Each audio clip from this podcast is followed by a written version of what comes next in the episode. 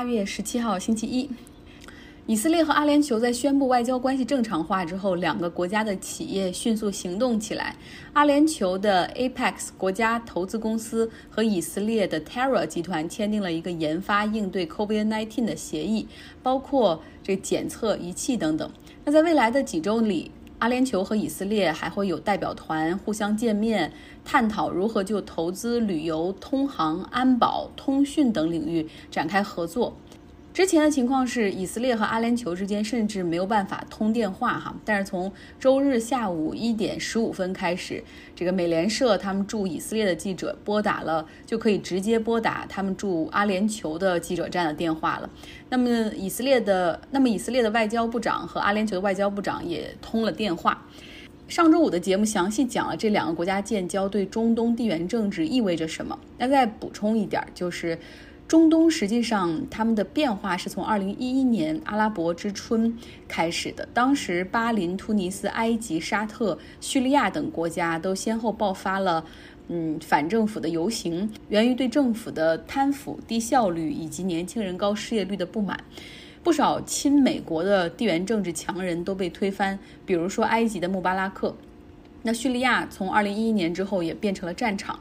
而。伊朗在黎巴嫩、叙利亚、也门、伊拉克也开始扶持自己的 proxy forces，就是那种跟他们很亲近的武装力量。那么，伊朗也逐渐成为了这个区域内的头号敌人，因为所扶持的是是和自己一样的什叶派，在那些国家里都是少数族裔，所以说实际上是会给统治阶层的逊尼派造成威胁。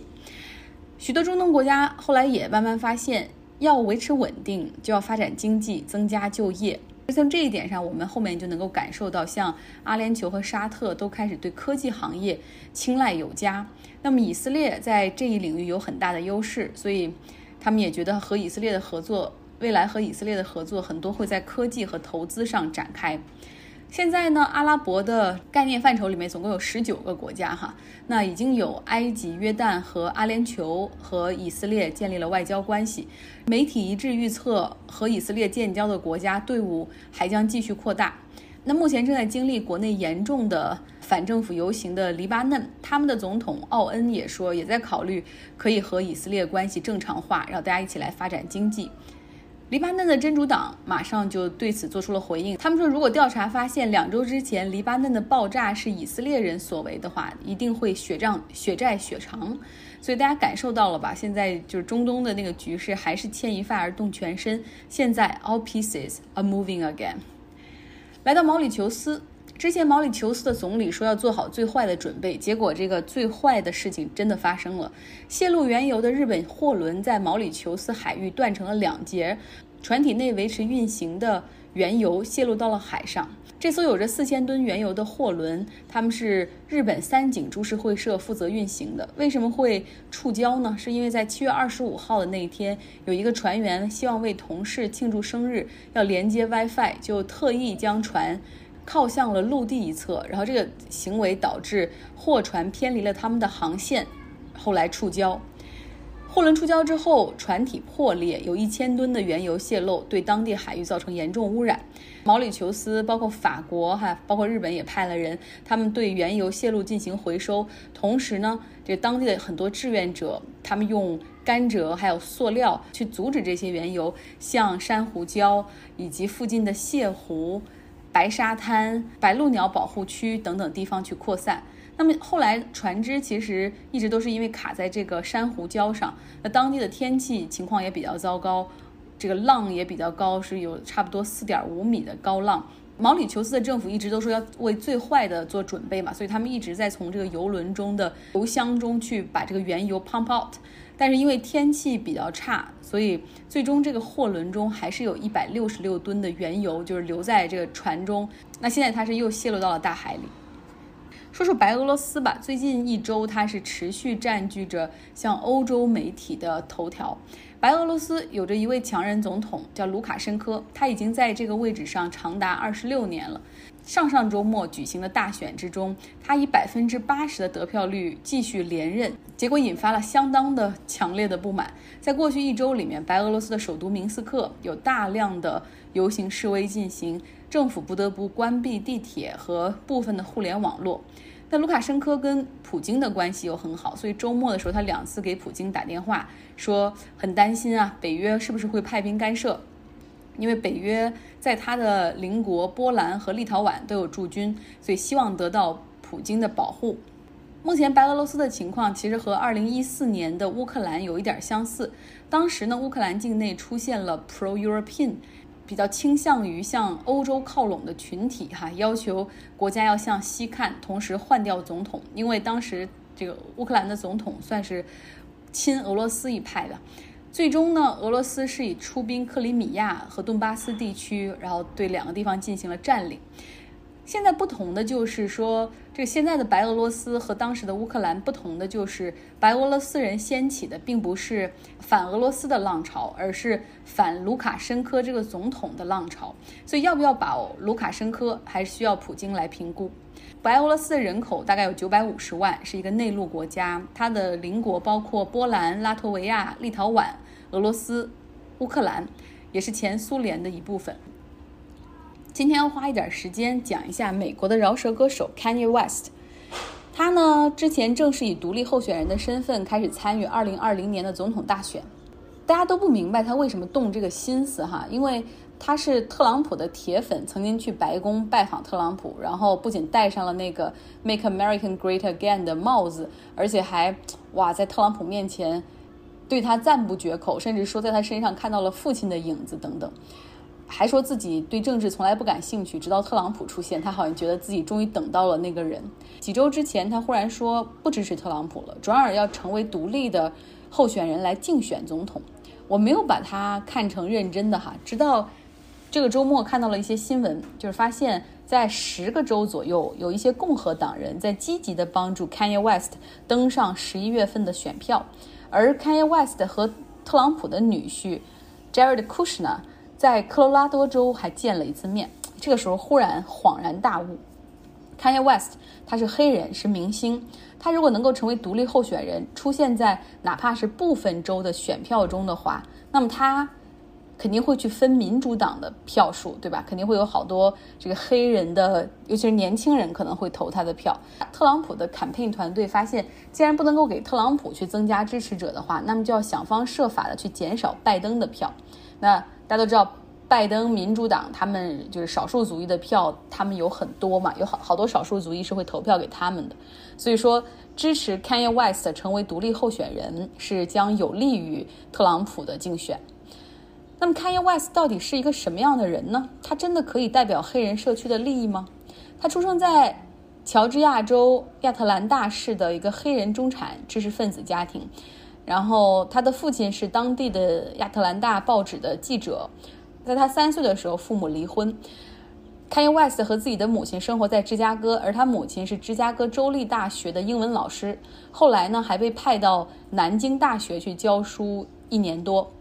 那 Kanye West 也和自己的母亲在南京度过了一年多的生活，成为了全校唯一一个外国学生。他说他还学会了说中文，不过好像在中国的日子并不开心哈，因为有语言和文化的障碍，而且他还说同学们同学们对他也不是很友好。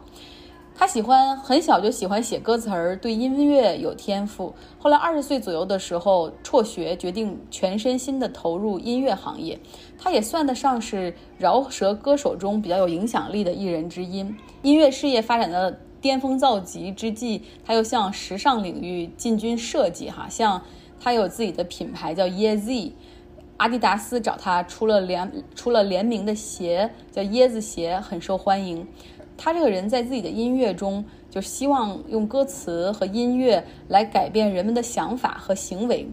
大概是可能受了他母亲当老师的这种职业的影响。他在歌词中就会很注重 teach，就教，而且他想教授的东西主要集主要集中在三个领域：第一个就是 faith in God，信上帝；第二个呢是超自然力量的矛盾，就是人在老天面前显得愤怒而又无力。而第三个呢，就是情感关系的 drama，他喜欢把个人隐私公开化。那和特朗普建立了联系之后呢，他现在又开始在歌词中加入了一个新的主题，叫美国历史和宗教。那更多的是反映他的一些政治主张。他的政治主张也很也很奇怪哈，听一听。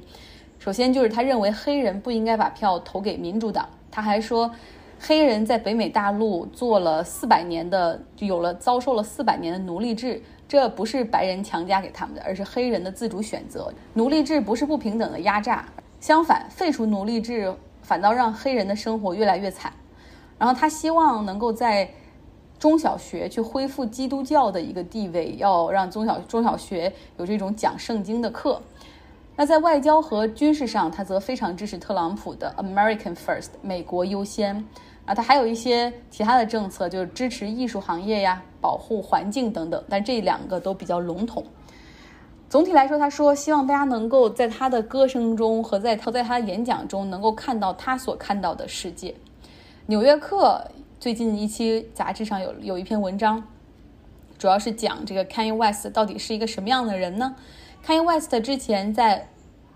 怀俄明州买了一个很大的农场，所以现在。一般不在洛杉矶和卡戴珊一起生活的时候，他就会在怀俄明州，然后在那儿去写作写，在那儿去写他的歌，进行音乐录制。那当地有个 Best Western 那个酒店哈，就是有两个酒店都是这个 Best Western 这个连锁的。Kanye West 他的雇员就会住在这里，所以有一天 Kanye West 就和这酒店的两个酒店的老板见面哈，就是讨论一下这个 hospitality 的事情。然后这篇文章主要是描描述那次见面，然后就说这个 Kanye West 基本上是一边说话有一搭无一搭，然后同时在看手机、玩手机、发信息，话也是说的不知所云。中间他还一度把自己的鞋脱下来，跨过办公桌，直接递给了酒店的老板，说：“你不知道椰子品牌吗？这就是我设计的鞋，你看好看吗？”然后当时那个老板真是吓了一跳，这还是。COVID-19 的时候，Kanye West 和他的顾和他的手下们，就是不仅不戴口罩哈，而且直接脱下来一双一只鞋递给他。Kanye West 说，只要如果他当了总统的首要任务就是 Stop making God mad，就是不要让上帝再生气了，就是你们想搞的那种女性的权利啊，什么堕胎啊这种，全部都取消掉。你们地球为什么会变暖？因为上帝生气了。Kanye West 现在呢，他任命了一个 running partner，就是作为他的副总统的人选，是怀俄明当地的一个网络牧师。对于 Kanye West 的种种言论和行为，他的妻子卡戴珊，金卡戴珊，呃，之前在 Instagram 上面发了一个图文，他说，呃，大家很多人可能不知道，Kanye West 有非常严重的 bipolar。就是他是那种情绪两极分化的，有那种精神疾病，情绪严重不稳定。然后希望大家能够对他保有同情心和耐心，不要因为他的一些言论而抛弃他。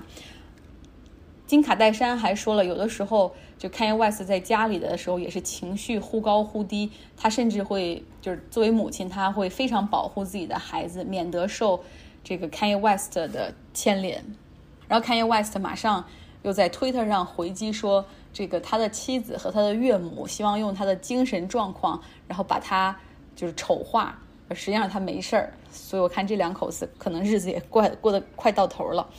但这就是这个现在希望登上美国大选的这个选票名单上的 Kanye West。本周呢，美国政坛还有一个大事件，给大家做个预告，就是民主党的全国大会 （Democratic National Convention）。如果没有疫情的话，他们应该会在威斯康星州的一个城市举行，会是上万人的集会，能够把这种党员的聚会办成演唱会的模样哈。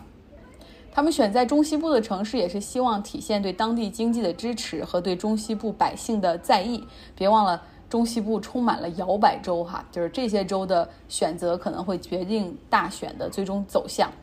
但是就因为 COVID-19 的举行，然后这民主党。他们也是比较谨慎哈，就是不会举行这种大规模的线下聚会，把自己的这个大会呢挪到网络上来举行。